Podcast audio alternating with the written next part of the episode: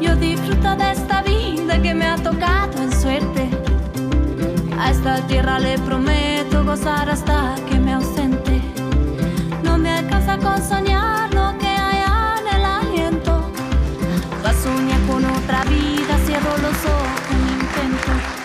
Hola, hola, hola. Muy buenas noches a todos los que están escuchando nuestro programa de radio.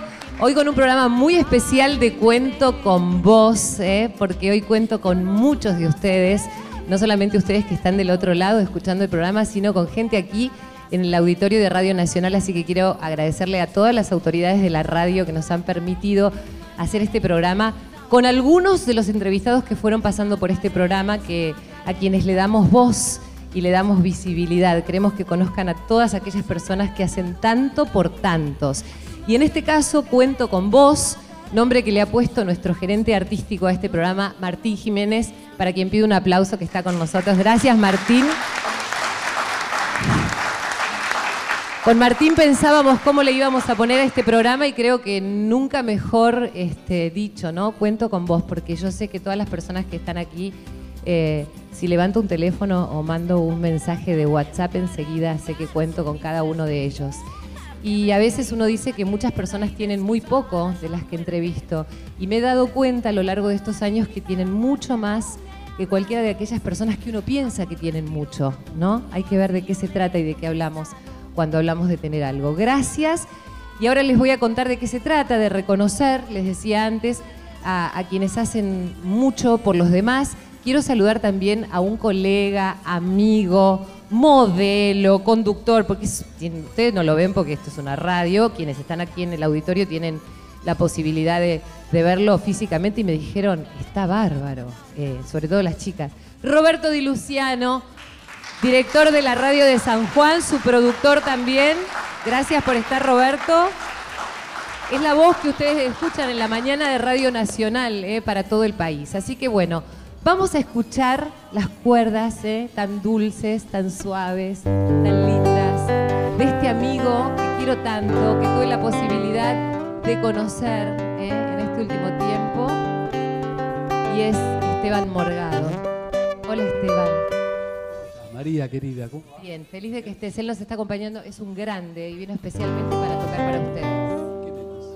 Gracias, él es un hombre muy solidario, así que lo vamos a escuchar un poquito antes de empezar, ¿eh?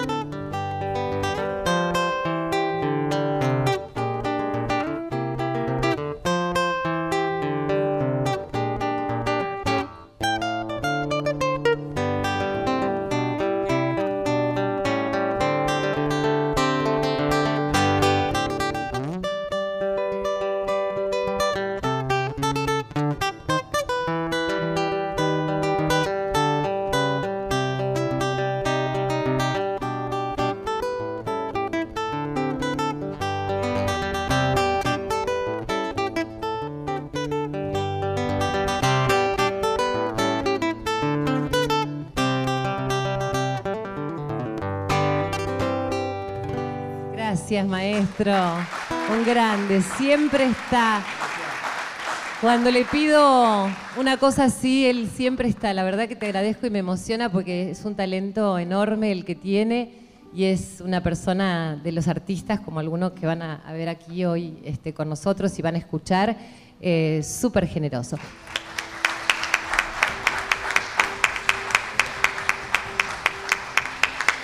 Bueno, y vamos a escucharlo a Duilio antes de escuchar las historias de cada uno de, estos entrevistados. No se pierdan las historias de Mercedes Rom, de Rosario Ponce, de Enrique Plantey y de Duilio Esmiriglia, que está con José Luis Yuri, reconocido mundialmente, es un pianista que tuvo también la generosidad de estar aquí con nosotros.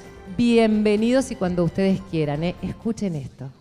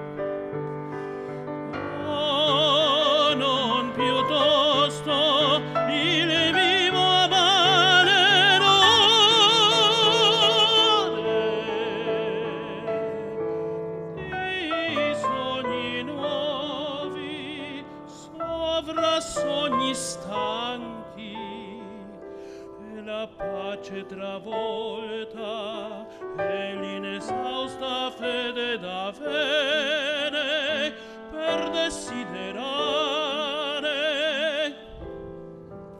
Ecco, io non lo so.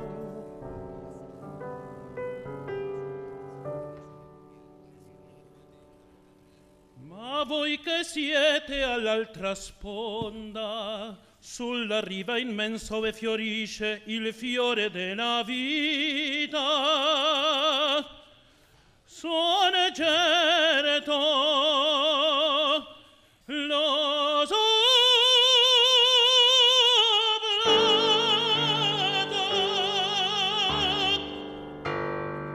Qué maravilla, gracias Duilio. La verdad que un placer ¿eh? contar con estas personas. Gracias.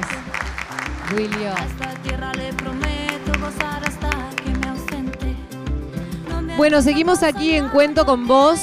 Y si vos recién estás tomando contacto con nuestra emisora desde Nacional de Buenos Aires para todo el país, te cuento que hoy en la radio hay muchísima gente porque estamos haciendo el programa desde el auditorio de Radio Nacional. Vuelvo a agradecerles a todo el equipo de Radio Nacional que desde hace un montón está trabajando para poder convocar a nuestros entrevistados. Algunos han venido desde muchos kilómetros y les agradezco muchísimo porque queremos reconocerlos, porque ellos hacen muchas cosas por los otros, ¿eh? y algunos de ellos son historias muy inspiradoras y nos enseñan todos los días. Y voy a empezar con eh, Mercedes Rom, que es una mujer que tiene un hogar que se llama Hogar de María. Que bebés, niños y adolescentes con distintas patologías. Esos chiquitos a veces no tienen dónde estar, por ahí no tienen familiares, algunos están bajo la tutela de la justicia y tienen un compromiso a veces motor o de todo tipo, físico siempre, que necesitan muchísima atención. Esto implica mucho dinero, así que hay mucha gente tratando de ayudar. Mercedes, por ejemplo, tiene amigas que para sus cumpleaños, en vez de pedir eh, regalos, ponen una urna para ayudar al hogar. Todos los años hace una, comida en un hotel en Mar del Plata para poder ayudar y para poder sostener el hogar. Mercedes, te agradezco que te hayas venido de Mar del Plata y sabes cómo admiro el trabajo que haces. Ella viene de una familia muy particular donde se acostumbró ¿eh? o formó parte de su vida la discapacidad en una persona y me gustaría que nos cuentes, Mercedes, eso. Bueno, eh, sí, como bien dice María, y agradecerte sinceramente, María, porque estos espacios a, instituciones como el Hogar de María o como las otras manifestaciones de estos amigos nos ayudan muchísimo, sobre todo desde un medio como es este, Radio Nacional, que llega a todos los rincones del país. Así que muchísimas gracias por esta invitación en nombre de toda la organización. Está Mirta, que es voluntaria y miembro de comisión directiva que me acompañó. Y bueno, tu pregunta apunta al origen del hogar de María. Yo eh, vengo de una familia eh, que eran mamá, papá y éramos tres hermanas mujeres. Mi hermana mayor, cinco años mayor que yo, que falleció hace seis años, tenía una severa lesión cerebral, muy severa. Así que me crié en medio de la discapacidad. Mamá y papá, te estoy hablando hace 65, 68 años atrás, la discapacidad no es lo que soy. Hoy está afortunadamente integrada a toda la sociedad, pero el paradigma no era el mismo hace muchos años. Y mamá y papá siempre estuvieron eh, al lado de ella, brindándole todas sus necesidades, todas sus cuestiones, y yo fui creciendo en ese ambiente Eh, luego me casé, tuvimos tres hijos con mi marido y luego nacieron mellizas. Y una de las mellizas, que hoy tienen 25 años, nació con síndrome de Down. Y bueno, eh, en ese momento es difícil resumirlo, María, pero en ese momento con mi marido eh, nos planteamos acudir a organizaciones eh, de padres, de, jóvenes, de personas, de niños con síndrome de Down y ahí arrancamos como voluntarios. Y en la participación en esas, en esas realidades comencé a descubrir lo que era la discapacidad y la pobreza. En casa nunca había sobrado una moneda, pero tampoco había faltado, ni para los tratamientos de Marcela, de mi hermana, ni gracias a Dios para los de nuestra hija Pilar. Tenían su obra social, tenían su cobertura, tenían sus necesidades básicas y no tan básicas cubiertas. Pero en esa organización donde fuimos como mi marido como voluntarios, que es Mar, que es desde de Mar del Plata, comenzamos a descubrir de a poquito lo que era la discapacidad y la pobreza. Eran muy chiquitas las mellizas, tenían dos meses, y yo con dos meses ya comencé con estimulación temprana, con Pilar. Entonces iba a un centro de estimulación temprana y tenía el Moisés doble, ¿no? Con las dos chiquitas. Y un día, a mi derecha, había una señora muy humilde, muy humilde, muy chiquita, muy menudita, y tenía envuelta en una mantita muy sucia un niñito. Me senté, estaba sentada al lado mío y estábamos las dos esperando. Todo su ser revelaba pobreza, todo su ser revelaba humildad. Y frente a nosotros, en esa sala de espera, había un cuadrito. Y el cuadrito decía, una madre no sabía cuánto amor, paciencia y hasta resistencia física había en ella hasta que vino un hijo a pedírselo todo. Entonces yo que la tenía al lado, la miro, le señalo el cuadrito y ella me miró y me di cuenta que no sabía leer. Entonces le leí el cuadrito nos tomamos de la mano y les puedo asegurar que nunca en mi vida tuve una experiencia de sentirme tan unida a una persona que nunca antes había visto en mi vida, de sentir que éramos absolutamente iguales, éramos absolutamente idénticas. Ella tenía en esa mantita azul envuelta su bebito de tres, cuatro meses y había llegado a ese lugar contando las monedas y había llegado a ese lugar sin saber bien a qué iba. Ahí en ese momento, créanme, fue uno de los tantos momentos en los que descubrí lo que era la discapacidad y la pobreza. Qué diferente era encarar la vida de un niño cuando llega una familia con discapacidad, cuando hay medios a cuando no, la, no, no los bueno, esta es la historia de Mercedes. Quiero que me digas para terminar, ¿qué se necesita allí en Mar del Plata para que la gente te pueda ayudar, llamar, meterse en una página de Facebook? Antes de donar, por ahí conocer, ir a Mar del Plata, los que vayan, Hogar de María, lo buscan en la web y lo van a encontrar enseguida la dirección. Y si no van a Mar del Plata y tienen ganas de colaborar, todo lo que un hogar, todo lo que sus hijos, sobrinos, nietos, vecinos necesitan, los chicos del hogar lo necesitan. Muchas gracias, Mercedes. ¿eh? Gracias a ustedes. Bueno, esta es una de las tantas historias. Gracias. Bueno, y yo me acuerdo que cuando la entrevisté me dice, soy tan feliz que me siento rica. Ella, dije, es una gran actriz, una gran actriz, pero por sobre todas las cosas es madre y tiene este comedor que se llama Unión de Madres. Observó tanta necesidad que a escondidas del marido ¿eh? le daba su propia ropa a mujeres en la calle y el marido le decía, me parece que la señora que está en la calle tiene tu blusa. Ya era como muy notorio, ¿no? Rosario Ponce. Muchas gracias, Unión de Madres. Gracias eh, por invitarme. Gracias por este hermoso diploma. Yo hacía todo eso en escondida de mi marido, pero bueno, después se me descubrió. Me gustaría que cuentes la historia de cómo empezó el comedor, aquella anécdota donde eh, le dabas a las mujeres esta, esta ropa hasta que no solo eran una, sino que después eran un montón y ahí descubriste que había mucha necesidad por parte de mujeres y de niños, ¿no, Rosario? Claro, bueno, yo, este, eh, mi profesión es directora de teatro, entonces eh, se suponía que eh, la Comisión Nacional de las Manzanas Luces me contrató 12 años consecutivos de dar clases de teatro y formar elencos. Así que tenía elencos a la derecha, a la izquierda, frente, atrás, por todos lados. Y yo siempre mangueando de que por favor me dejaran un elenco para dar funciones eh, a los niños con otras capacidades y a los niños no videntes, que digamos elencos que donde había canciones y, los chicos eh, se fascinaban con la música y bueno hacía eso y después algunos chiquitos empezaron a eh, a llevar a su mamá a contarle a su mamá y su mamá me, de alguna manera iba a ver las funciones a los lugares que yo estaba.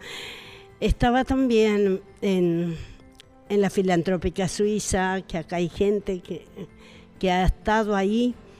Y y también me contrataban para, para como directora de teatro y la gente que iba yo aprovechaba y le decía, por favor, em, si pueden dejar algo, vieron la ropa que ustedes dejan, me pueden dejar a mí porque yo ayudo a otros chiquitos que la necesitan. Y yo no sé de qué manera empezaron a conocerme así y llegaban paquetes y decía, para Rosario Ponce, para Rosario Ponce. Y un día me agarró el director me dice, ¿me quiere, venga que con usted quiero hablar, ¿me quiere decir qué está haciendo usted? ¿Por qué vienen todos estos paquetes acá? Usted anda pidiendo. Y bueno, sí, yo no sabía. Cosas raras anda, Rosario. Sí, y hasta que, bueno, después las madres me esperaban cuando yo iba a mi casa. Decía, ¿usted es Rosario? ¿Usted es Rosario? Sí, sí, soy yo. Ah, dice, por favor, ¿no tiene una, algo de ropa o un paquete de fideos que me dé? Y yo venía de trabajar. No, le digo, no tengo nada. Pero mira, espérame ahí, que no te vea mi marido. Yo algo busco y te doy. Y esa mujer le dijo a otra y otra a otra y después hizo una montonera de gente y yo no sabía qué hacer. Bueno, esa es la historia. Esa es la historia de Rosario. y hoy tiene el comedor Unión de Madres ahí en la boca. Bueno, y vos te sentás, podés ir a comer, porque además Rosario armó allí una parrilla, ¿eh? Y sí. Eh, es una cooperativa. Es? al lado de la cancha de Boca, en la calle Juan de Dios Filiberto, entre Suárez y, y La Juan de Dios Filiberto, a media cuadra de la cancha de Boca. Pueden ir a comer a la parrilla de Rosario. ¿eh? Eh, el maestro Morgado, ahora te digo una cosa, lo vas a tener. Vas a decir, no, que no venga más, por favor, con la camiseta de Boca y los shorts esos que tiene y las ah. medias de Boca. Ya, a partir de ahora tenés un nuevo comensal. Voy ah. siempre que vaya a la Boca, voy a ir sin duda. Será un placer. Asado que hacen ahí, ¿eh? Será un placer. Así que, bueno, gracias, Rosario. Gracias a todos ustedes. Muchas gracias. Gracias, María. Bueno, eh, vamos a hablar con Enrique, ahora Enrique Plantey. Quienes están acá pueden observarlo, pero quienes están del otro lado, escuchando la radio, no saben que Enrique eh, está en una silla de ruedas, se traslada en una silla de ruedas, tuvo un accidente cuando era muy chiquito, donde perdió a su hermano y a su papá, ¿verdad, Enrique? Sí, sí. Eh, en, al borde de la ruta, ¿no? ¿Cómo fue eso? Yo soy de Neuquén, eh, bueno, eh, como te conté hace tiempo, tuve un accidente a los 11 años. al costado de la ruta paramos a hablar con unos amigos y me se, le, se, desvió una camioneta, no, se le levantó el capot, maniobró mal y nos pisó. Sí, fue una, como siempre digo, una cosa del destino no sé, yo soy muy creyente y yo creo que las cosas pasan porque tienen que pasar. Fue una, circunstancia, bueno, que, a mí me dejó en silla de ruedas. Eh, fue el que sacó la mejor parte de, los tres.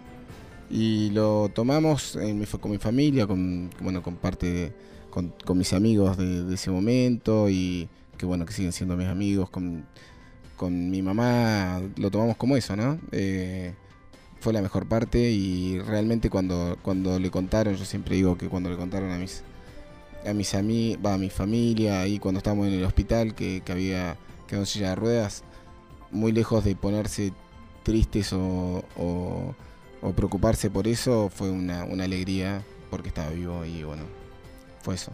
El valor que tiene la vida para vos más allá de cualquier otra circunstancia, ¿no? ¿Cuántos de nosotros a veces decimos, uy, viste, no sé, tengo eh, ciertas dificultades y, y, esta palabra, ¿no? El, el, sí, la, sí. La, la, dicha de estar vivo. ¿no? Sí, sí, sí. La verdad que, no sé, yo era muy chiquito cuando tuve el accidente y la verdad que no, no, no puedo darme cuenta de, de, qué valor tenía en ese momento la vida para mí. Eh, sí me acuerdo de, de, de, tener una noción de lo que era la discapacidad y de lo que era estar en silla de ruedas, porque una persona un año antes de, que una, yo jugaba al rugby, una persona que, que jugaba al rugby en la primera división tuvo un accidente y quedó en silla de ruedas y a mí me choqueó mucho verlo, o sea, no verlo sino saber que no iba a poder caminar, que no iba a poder eh, hacer deporte. Yo era y sigo siendo muy deportista y, y, y, como que lo hablaba mucho con, con mis compañeros de rugby diciéndole que, que, que, loco que no va a poder correr nunca más.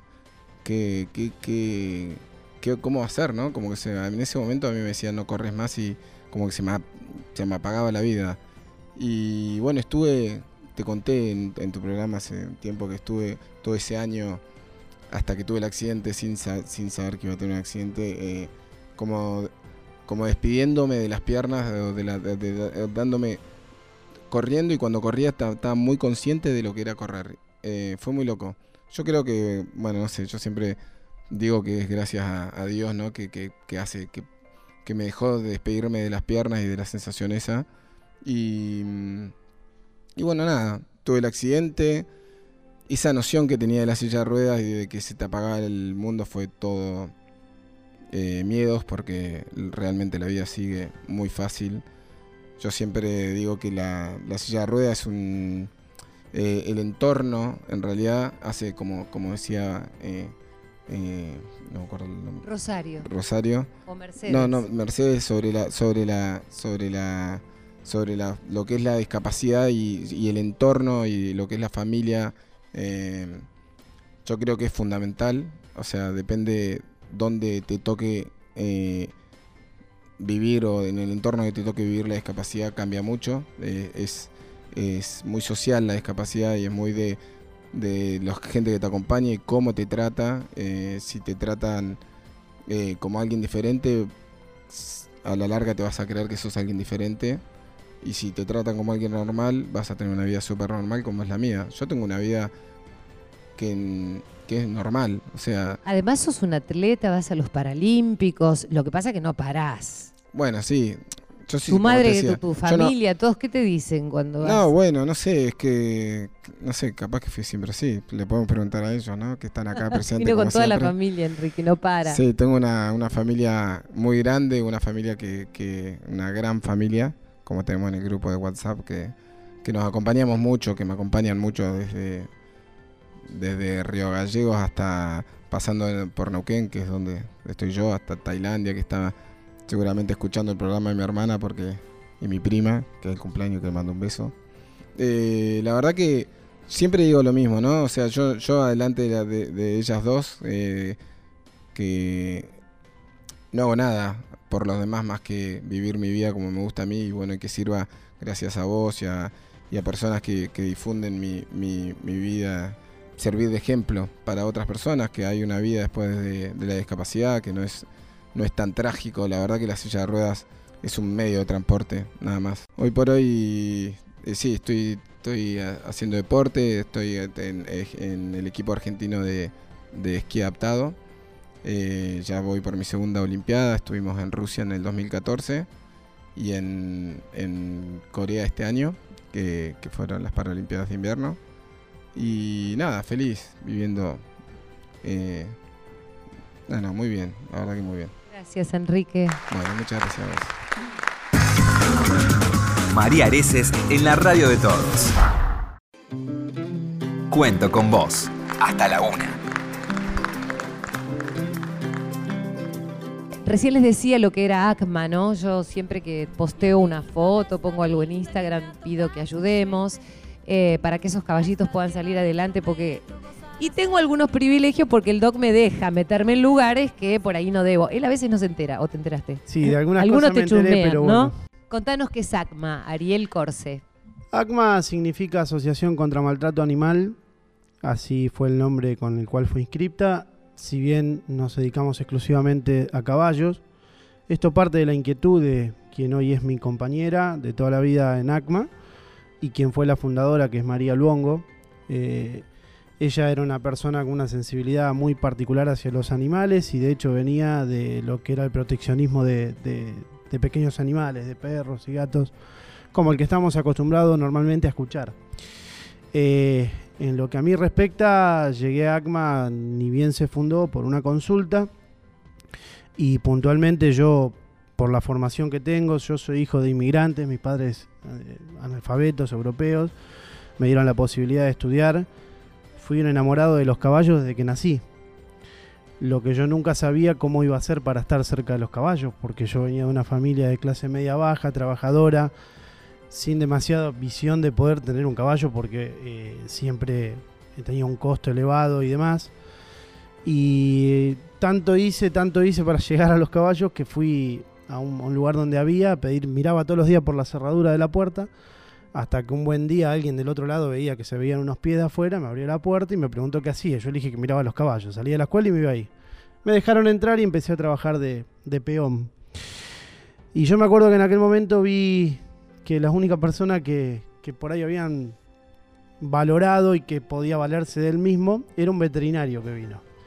Entonces yo sacaba cuenta, yo digo, no sé si voy a tener dinero o voy a poder llegar a hacer algo para tener caballos. Y la única forma de ver muchos caballos y estar en contacto con ella era estudiando. Si bien hice escuela industrial, soy técnico mecánico, aunque no se apretaron a tuerca hoy por hoy. No, pero parte de las cosas que hago con los caballos muchas claro, veces. Porque ahí hay mucho trabajo en el eh, campo, ¿no? Manualidad e ingenio de. Que lo hice, eh, estudié porque tampoco sabía si iba a poder costearme una universidad. Y si yo decía, si yo no puedo estudiar la universidad, ¿qué voy a hacer de mi vida? En fin, una vez que logré recibirme y pude empezar a trabajar con caballos, yo fui a la universidad pública. Y en algún punto eh, iba a ser mi, forma de ganarme la vida también. Y es ahí donde me sentía en falta, porque a veces este, veía sin mirar la realidad de muchos caballos que nadie los iba a atender, que no tenían dueños o que los tenían y la estaban pasando mal. Entonces, así fue como llegué a ACMA con esa visión. Y María en aquella oportunidad también fue su visión este, darle asistencia a esos caballos. Empezamos con los caballos de carro, porque era lo que más visible estaba. Todos los que vivimos acá eh, en Argentina sabemos que pasó de ser algo tradicional a ser un modo de vida y de sobrevivir en muchos casos. Y es aquí donde los que nos trajo a este mundo y a esta actividad fueron los caballos, pero fuimos descubriendo el otro mundo, el que estaba detrás de esos caballos, que era la sociedad marginal que hoy tenemos, la desigualdad, la pobreza, el desprecio muchas veces por ciertas clases sociales, que lo, si bien no es que los descubrimos, pero lo empezamos a vivir de cerca. A partir de eso, te puedo asegurar que cambió totalmente todo, por las historias de vida y valiéndonos de la pureza de los animales, de las enseñanzas que ellos te dan, de, la compasión que tienen hacia ellos mismos y hacia nosotros, porque somos el mismo hombre que en algún momento le hizo mucho mal y sin embargo no te lo reprochan, empezamos a aprender de ellos y a empezar a bajar esto hacia las personas y hacer este intentar hacer un mundo mejor.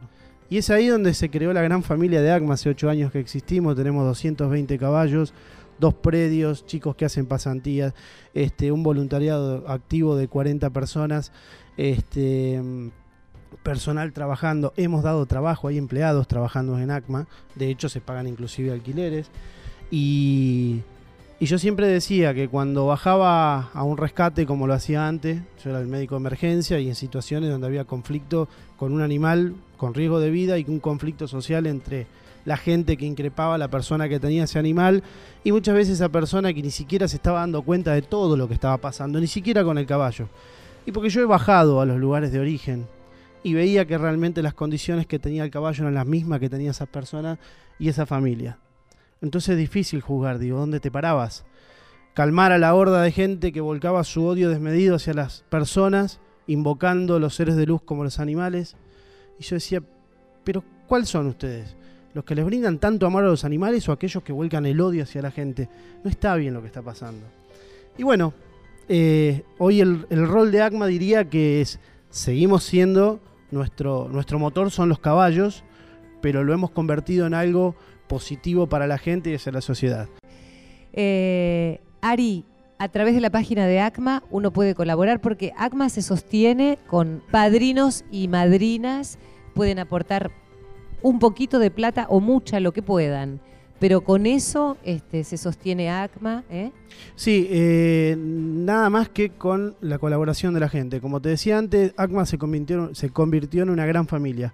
Y la claridad y la realidad es que la gente viene y ve lo que se hace con el destino de su dinero, que es lo que hoy cuesta tanto conseguir, que es una transparencia este, y un esfuerzo enorme. Muchas gracias.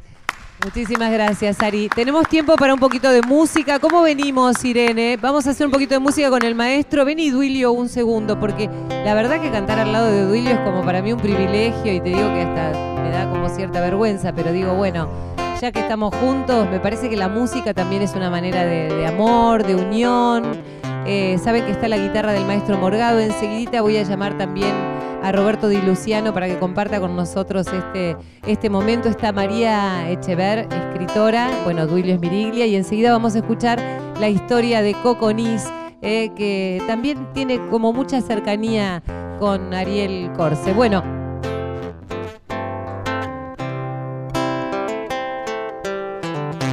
Le he pedido tanto a Dios que al final oyó mi voz. Por la noche a más tardar, yendo juntos a la paz. ¿Te acuerdas de la letra? Cartas de amor en el hall que se secan con el sol. Lejos de la gran ciudad, ella es mi debilidad. Nada como ir juntos a la paz. Vamos los coros con Duilio y Roberto. Nada como ir juntos a la paz. Y caminos desandar el honor no lo perdí. El dinero que hay en mí, como juntos a la paz. Ese es Julio Spiriglia. Vamos. Sé su nombre, sé su edad. Y sus gustos en la intimidad. Cuando un corazón se entrega, el mañana nunca llega más puedo hacer.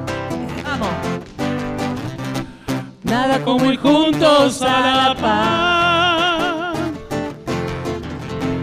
y caminos desandar.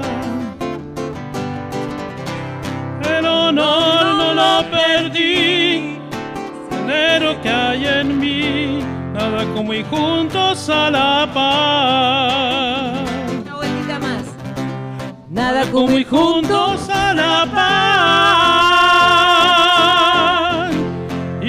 caminos desandar.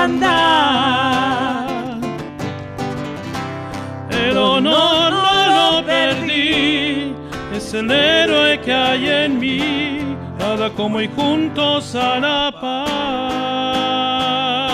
Julio Miriglia. Roberto Di Luciano, conductor de las mañanas de Radio Nacional, modelo, actor. No, todo esto lo inventé yo. Este, y el maestro Morgado. Gracias, Master. Qué placer, qué lindo. Eh, con la música. Vení, Robert, sentate por. Tenemos. De la silla, Roberto. Quiero contarles que eh, vino una señora, un poco insistente, viste, al canal una vez y y llamaba por teléfono, llamaba por teléfono, llamaba a su, su hijo, sus sobrinos, todos. Y no sabía qué quería. Y ella me decía que em, su ahijada tenía un sueño, que era ser escritora.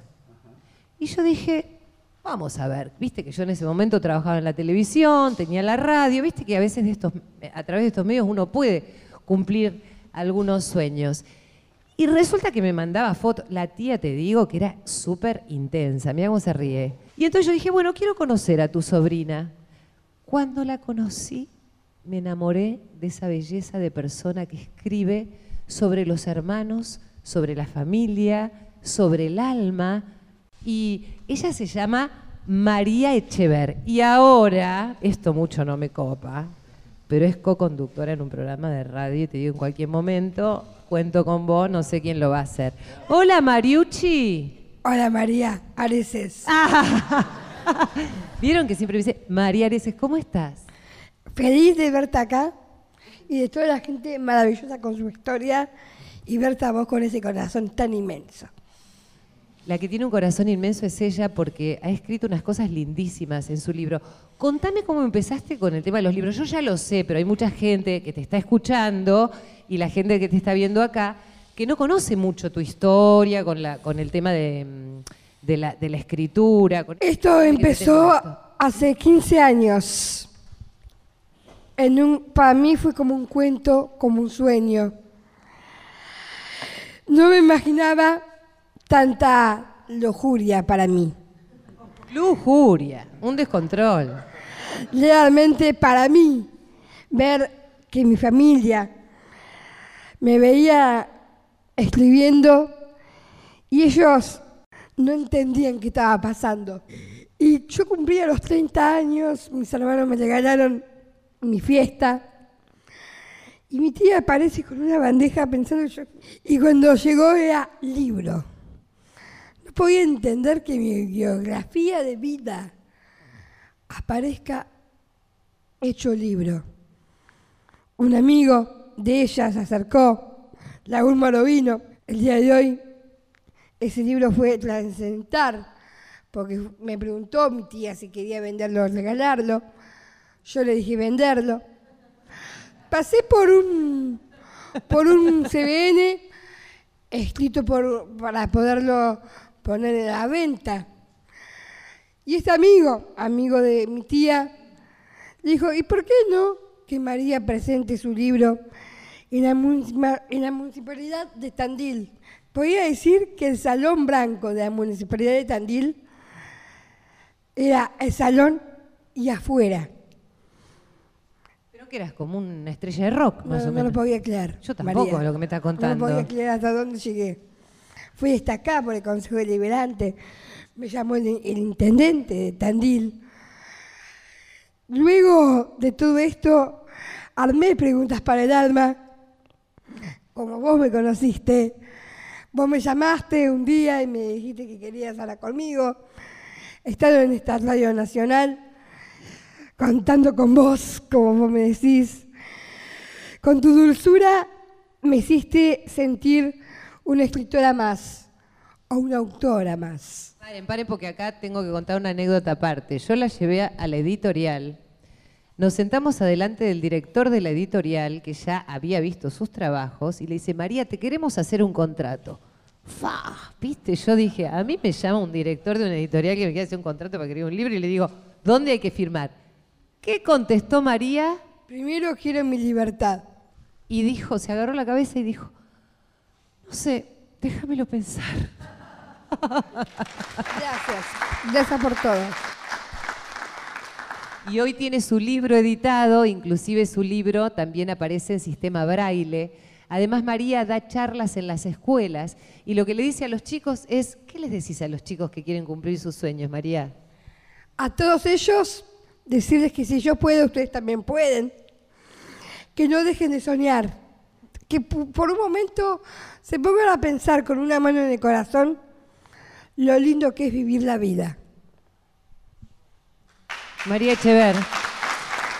Bueno, Duilio nos va a contar también brevemente lo que hace su trabajo eh, solidario con tantos chicos cuando están haciendo su tratamiento. Este, muchas veces eh, tienen que estar en hospitales durante muchas horas y él los acompaña con sus canciones. ¿eh, Duilio? Contanos de tu tarea. Te diría que es llevar música, llevar un abrazo, llevar una caricia, una mirada eh, a aquellos que lo necesitan, cada vez que puedo, cada vez que, me llaman. así como estoy agradecido yo cuando voy a, los hospitales o a un geriátrico, eh, este, de verdad que el agradecido soy yo. Y, hoy este, te agradezco a vos y a toda la gente y a todos ellos. La verdad que yo me pongo de pie y, les digo gracias por lo que hacen, por el ejemplo, por porque la verdad que, es maravilloso y, me siento un privilegiado de, de escucharlos, de haberlos escuchado, de conocerlos y de estar acá con ellos. Yo tengo un sueño que es que en algún momento todos ellos juntos este, sigan vinculándose. Y de hecho ha pasado, vos sabés que por ahí entre algunos de los entrevistados, por ejemplo la vez pasada pusimos en contacto que ya tienen sus teléfonos Coco y Rosario, ¿no? Porque Coco con los residuos que, que deja del comedor, eh, Coco los pasa, o sea, Rosario deja los residuos del comedor y Coco los puede pasar a retirar ahora. Eh, Coco puede ayudar a Ariel, por ejemplo, eh, con el tema de, que los cartoneros por ahí trabajen de otra manera y no necesiten de utilizar y maltratar a los caballos. Así que vamos a escuchar por último la historia de mi querido Coco. ¿eh? Mi querido Coco, te, debo plata yo, Coco, a vos, ¿no? Por el otro día le vendí una rifa y me parece que me encanuté, me, quedé con la plata de Coco y me dice, María, vos no te preocupes, no pasa nada, pero me parece, ahora te la doy. No, nunca. Coquito, bienvenido, ¿eh? Bueno, Coco nació, yo les decía, Coco, eh, a Coco lo dejaron de bebé en un hogar. Él no sabe cómo se llama verdaderamente, tampoco mucho sabe qué día nació, pero más o menos se lo fuimos poniendo con a lo largo del tiempo. Le fueron poniendo un nombre, a los 13 años se escapó porque él dice que aprendió mucho en esa escuela de sacerdotes, pero la historia es bastante dura porque me contaba que muchas veces los sacerdotes hacían apuestas a la mañana temprano y los hacían pelear a los chicos y apostaban a ver quién ganaba, ¿no? era bastante doloroso. Sin embargo, él mira para atrás y mira todo con, desde una forma muy amorosa y, valora lo que aprendió ahí. A los 13 años se Coco y ahí empezó su vida, ¿no? Allá en el campo se dice, era así. Claro, al no tener edad, ¿no? Eh, caí por accidente ahí, había 600 niños en la misma condición que yo. Era un colegio misionero, me acuerdo patente, campo, forestación, eh, apicultura, avicultura, ganadería. Y yo con el diario de hacer agradezco porque esa formación casi violenta que tuve, ¿no? Me selló a fuego lento y, me forjó la honestidad en mi vida, con la que me sirvió para poder valerme. Cuando me escapé, salí a la, a la sociedad y lo único que sabía era ofrecer ayuda. O sea, no tenía la más mínima intención de eh, hacer nada que pudiera hacerle daño a alguien o salpicar eh, eh, mi buen nombre y honor, ¿no? Yo era el Lobison en el colegio y con ese sobrenombre seguía a Buenos Aires, el Lobison. Y en ese colegio teníamos un, solo divertimento, el fútbol. Hacíamos, le robamos la pelota al cura, pasé pelota ¿no? con trapos y pasto, y hacíamos unos partidos bárbaros. había avesados futbolistas ahí adentro, con lo cual eso me permitió tener el documento. Época militar, eh, yo digo, un señor con un escudo así grande en la frente le dijo a otro con un escudo un poco más grande, a este negro hacerle documento, ponerle nombre y apellido y ponerle categoría 56, que el domingo lo tengo que llevar a jugar a la pelota. Y así nació Ricardo Marnis. 8 de marzo de 1956. Nací en esa época, no sé. Hoy mi documento acusa 62 años.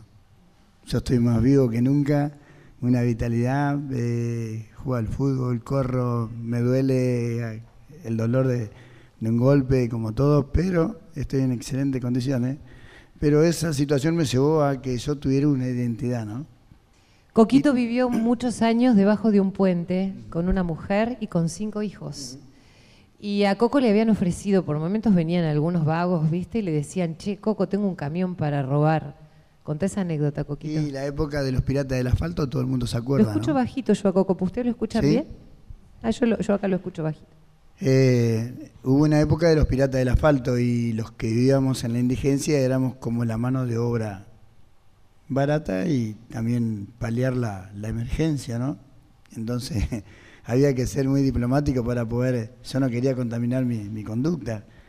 Entonces, cuando venían a buscarme así para robar un camión de carne, por ejemplo, en la Panamericana, decía, ¿a qué hora es? Preguntaba. Y me decían, a las cuatro y media de la mañana. Oh, justo nosotros tenemos a esa misma hora un camión de azúcar, por ejemplo. ¿no? y podía sortear la dificultad porque es muy jodido vivir eh, en esas condiciones debajo de un puente y ser el buchón, por ejemplo, ¿no? Este no se mete en nada, este eh, no y se, complica la vida, se te complica la vida a los hijos, ¿no? Aparece prendido fuego tu ranchito y pasé por todo eso, pero la verdad que la vida, después de todos esos dolores, eh, me ha sonreído y la sociedad también me ha abrazado con un amor fantástico. Lo que hacen esta señora, esta señorita, ¿no? Eh, la verdad que te dan ganas de, seguir haciendo más porque lo que hiciste es poco, ¿no? Bueno, estas han sido algunas de las historias que compartimos habitualmente en Cuento con Vos, el maestro Morgado con esa guitarra que nos hace sonar siempre tan lindo. Gracias, maestro, por tu solidaridad, por tu generosidad. ¿eh? Placer, María. La verdad que nos vamos con el alma llena de, cosas lindas. Bueno, gracias María, gracias Rosario, Enrique, Duilio, Ariel, gracias Coquito, este, me encantó escucharlos a todos y a Roberto Di Luciano la palabra final para despedirnos en Cuento con vos, a mi colega de aquí de Radio Nacional. En un momento vamos a seguir y yo trato de ubicarlo a Roberto, pero él tiene una vida muy intensa, viaja, es un, es un, este, playboy, podría decir. Y a veces no lo ubico, pero queremos organizar siempre estas cosas en la radio, pero además tratando de ayudar a otros. ¿No, Robert, que nos propusimos eso? Lo vamos a hacer. El año pasado mm, hablamos de estas cosas y mm, bueno, vos ya eh, diste el primer paso con esto, nos has emocionado a todos, acá en este hermoso lugar y también en la casa. Nos has hecho mm, dar cuenta que a veces nos hacemos problemas por cosas insignificantes y nos preocupamos por cosas que no tienen importancia cuando escuchamos estas historias. Tenemos un ángel en Radio Nacional y sos vos, María, te agradecemos un montón y esta gente te lo agradece porque estamos difundiendo estas cosas y es importantísimo. Te quiero mucho. Bueno, muchas gracias a todos. Gracias Irene. Gracias Silvio. Bueno, gracias a todos que están del otro lado. Saben ustedes que la idea es siempre acompañarlos y contar con ustedes siempre que podamos y que también escuchemos estas historias maravillosas porque a mí me enseñaron tanto y dije, ¿por qué no compartirlas? ¿Nos vamos con la guitarra del maestro Morgado? ¿Eh? Ahora, Máster. No, yo ya, maestro. Si quieren que cante, que me paguen ya a esta altura. Para mí que tiene que cantar Duilio, ¿qué te parece? Ya que lo tenemos acá, ¿tenés ganas, Duilito? Que nos despidamos. Duilio, gracias, ¿eh? Un amor de persona. Duilio siempre está con las manos abiertas para dar. Gracias a todos, ¿eh? Y a vos que estás del otro lado, contá conmigo, porque yo sé que cuento con vos.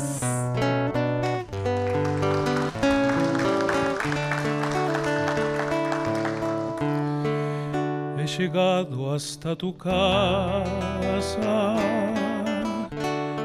Yo no sé cómo he podido, si me han dicho que no estás, que ya nunca volverás, si me han dicho que te has ido. Cuánta nieve hay en mi alma qué silencio hay en tu puerta. Llegar hasta el umbral, un candado de dolor me detuvo el corazón. Nada, nada queda en tu casa natal Solo telarañas que teje el yuyal y el rosal. Tampoco existe y es seguro que se ha muerto al irte tú. Todo es una cruz, nada, nada más que tristeza y quietud. Nadie que me diga si vives aún. Dónde está para decirte que hoy he vuelto arrepentido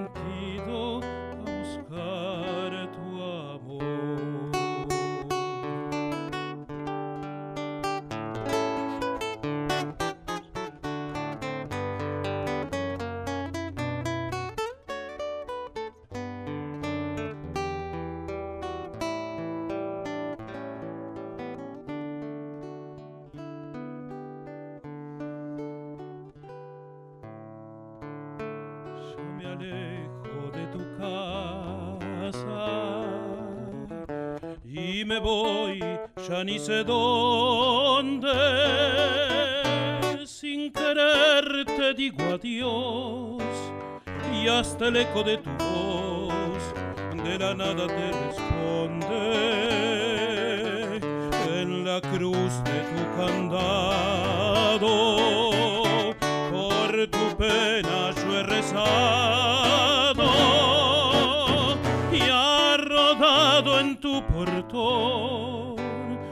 lágrima hecha flor de mi pobre corazón.